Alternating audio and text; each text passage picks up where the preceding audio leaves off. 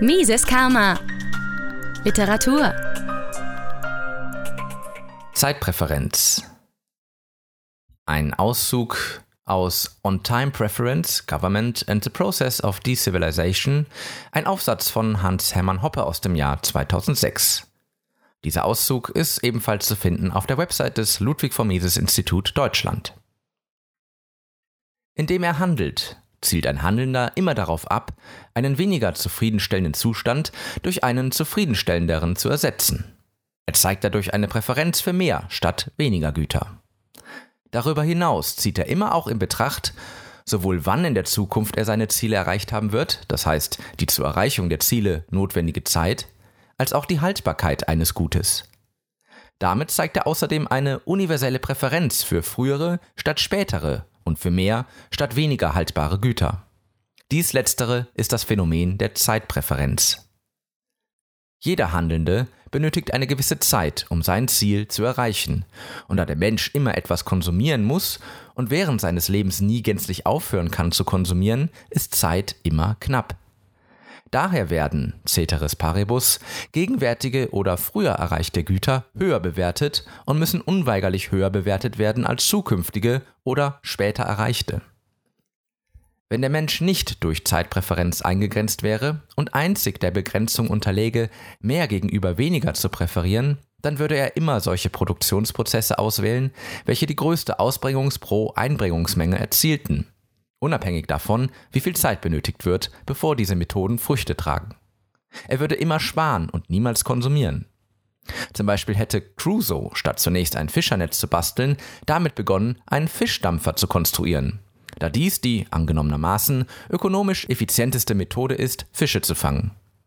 Dass niemand, inklusive Crusoe, auf diese Weise handeln kann, macht klar, dass der Mensch nicht anders kann, als Zeitabschnitte derselben Länge unterschiedlich zu bewerten, je nachdem, ob sie näher oder weiter vom Zeitpunkt der Entscheidung des Handelnden entfernt sind.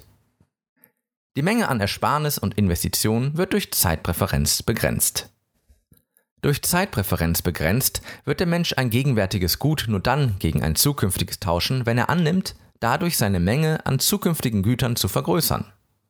Die Zeitpräferenzrate, welche von Person zu Person unterschiedlich ist und sein kann und sich von einem Zeitpunkt zum nächsten verändern kann, welche aber für jedermann nie anders als positiv sein kann, bestimmt gleichzeitig sowohl die Höhe der Prämie, die gegenwärtige Güter über zukünftige verlangen, als auch die Menge an Ersparnissen und Investitionen. Der Marktzinssatz ist die aggregierte Summe aller individuellen Zeitpräferenzraten. Er reflektiert die gesellschaftliche Zeitpräferenzrate und gleicht die gesellschaftlichen Ersparnisse, das heißt das Angebot gegenwärtiger Güter für den Austausch mit zukünftigen Gütern, und gesellschaftlichen Investitionen, das heißt die Nachfrage nach gegenwärtigen Gütern, welche für fähig erachtet werden, zukünftiges Einkommen zu erwirtschaften, aus. Es kann kein Angebot verleihbaren Kapitals geben ohne vorherige Ersparnisse, das heißt ohne von einem möglichen Konsum gegenwärtiger Güter Abstand zu nehmen ohne Überschuss gegenwärtiger Produktion über gegenwärtigen Konsum. Und es würde keine Nachfrage nach verleihbarem Kapital geben, wenn niemand eine Gelegenheit erkennen würde, gegenwärtige Güter produktiv einzusetzen, das heißt, sie so zu investieren, dass die zukünftige Ausbringungsmenge die gegenwärtige Einbringungsmenge übersteigt. In der Tat, wenn alle gegenwärtigen Güter konsumiert und keine in zeitaufwendigen Produktionsmethoden investiert würden, wäre der Zinssatz unendlich hoch was überall jenseits des Garten Edens darauf hinausliefe, eine rein animalische Existenz zu führen, das heißt, sich im Leben mit primitiver Subsistenz durchzuschlagen, indem man der Realität mit nichts anderem als seinen bloßen Händen und dem Bedürfnis nach sofortiger Befriedigung entgegentritt. Ein Angebot an und eine Nachfrage nach verleihbarem Kapital kann nur entstehen, und dies ist die Situation des Menschen, wenn zunächst erkannt wird, dass indirekte, komplexere, länger andauernde Produktionsprozesse eine größere oder bessere Ausbringungs- pro Einbringungsmenge hervorbringen als direkte oder kürzere.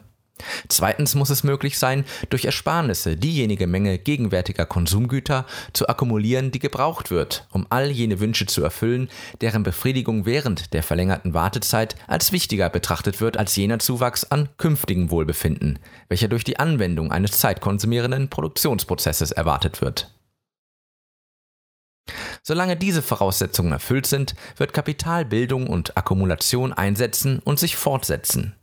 Boden und Arbeit, die originären Produktionsfaktoren, statt durch unmittelbar befriedigende Produktionsprozesse unterstützt und beschäftigt zu werden, werden durch einen Überschuss an Produktion über Konsum unterstützt und in der Produktion von Kapitalgütern eingesetzt. Kapitalgüter haben keinen Wert außer als Zwischenprodukt im Prozess der späteren Ausbringung finaler Konsumgüter und insofern als die Produktion finaler Güter mit ihnen produktiver ist als ohne sie oder was auf dasselbe hinauskommt, insofern als derjenige, der Kapitalgüter besitzt und mit ihrer Hilfe produzieren kann, näher an der Erreichung seines Endziels ist als derjenige, der ohne sie auskommen muss. Der Wertpreisüberschuss eines Kapitalgutes über die Summe der Ausgaben für die zusammengehörigen, für dessen Produktion notwendigen originären Faktoren geht auf diesen Zeitunterschied und auf die universelle Tatsache der Zeitpräferenz zurück. Er ist der Preis für den Kauf von Zeit, die man zahlen muss, um näher an der Erreichung eines Endziels zu sein, statt ganz von vorne anfangen zu müssen. Aus demselben Grund muss der Wert des Endproduktes die Summe übersteigen, die für seine Produktionsfaktoren ausgegeben wurde, den Preis aller Kapitalgüter und aller komplementären Arbeitsleistungen. Je niedriger die Zeitpräferenzrate, desto früher beginnt der Prozess der Kapitalbildung und desto schneller wird die Produktionsstruktur verlängert. Jede Erhöhung der Akkumulation von Kapitalgütern unter Verlängerung der Produktionsstruktur erhöht wiederum die Grenzproduktivität der Arbeit. Dies führt entweder zu höherer Beschäftigung oder höheren Löhnen und in jedem Fall, selbst wenn das Arbeitskräfteangebot mit steigenden Lohnquoten fallen sollte, zu einer höheren Lohngesamtsumme. Ausgestattet mit einer größeren Menge an Kapitalgütern wird eine besser bezahlte Bevölkerung von Lohnempfängern ein insgesamt höheres, zukünftiges Sozialprodukt produzieren und auf diese Weise schließlich auch das reale Einkommen der Kapital- und Grundbesitzer erhöhen. Mises Karma, der freiheitliche Podcast. Auf Spotify, Deezer, iTunes und YouTube sowie unter miseskarma.de.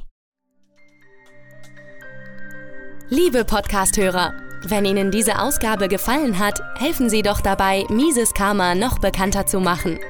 Teilen Sie diese Episode in sozialen Netzwerken Erzählen Sie Ihren Freunden und Bekannten davon. Hinterlassen Sie einen Daumen nach oben auf YouTube oder schreiben Sie eine Bewertung auf iTunes. Jede noch so kleine Interaktion hilft dabei, den Podcast zu verbreiten. Anregungen und Kritik können Sie über das Kontaktformular auf miseskarma.de einreichen. Vielen Dank!